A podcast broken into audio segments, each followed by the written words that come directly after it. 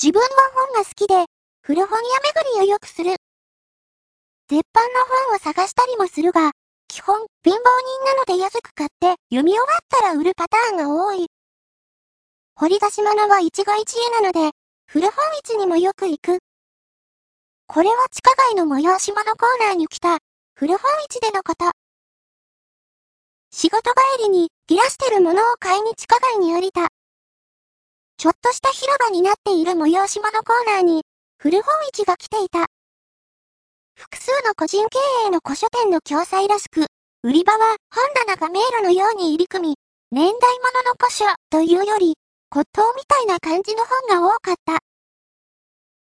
前週のバラ売りを数冊買って、面白そうな本を探してブラブラしていたら、戦時中コーナーみたいなところに入り込んだ。軍隊の教練書、軍隊手帳、司会用の部下の指導書などの茶色く変色した本や、写真集、当時の繊維紅葉記事の載った雑誌などが積んであった。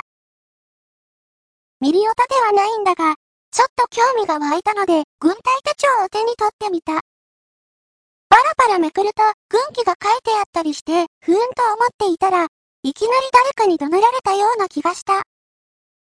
立ち読み禁止で、店番の人に怒られたのかと思ったが、周囲には自分の他は数人の年配客しかいなかった。気のせいかと思って手帳に目を戻し、元の持ち主の安否が気になるなぁとか思っていると、女子供が見るもんじゃないと、さらに怒鳴られた気がした。自分は霊感とかないんだが、これはもしかして、英霊の方ですか、と思い。女子供がこんなに病んですんません。心の中で謝って売り場を出た。軍隊は男の世界だから排除されたのか、軍隊みたいな辛いことは女子供が見なくていい。見せたくないから怒られたのか。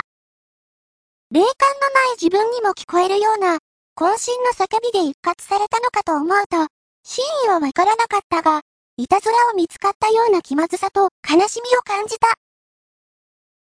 立ち読みして怒られたのは、それが初体験だったりもする。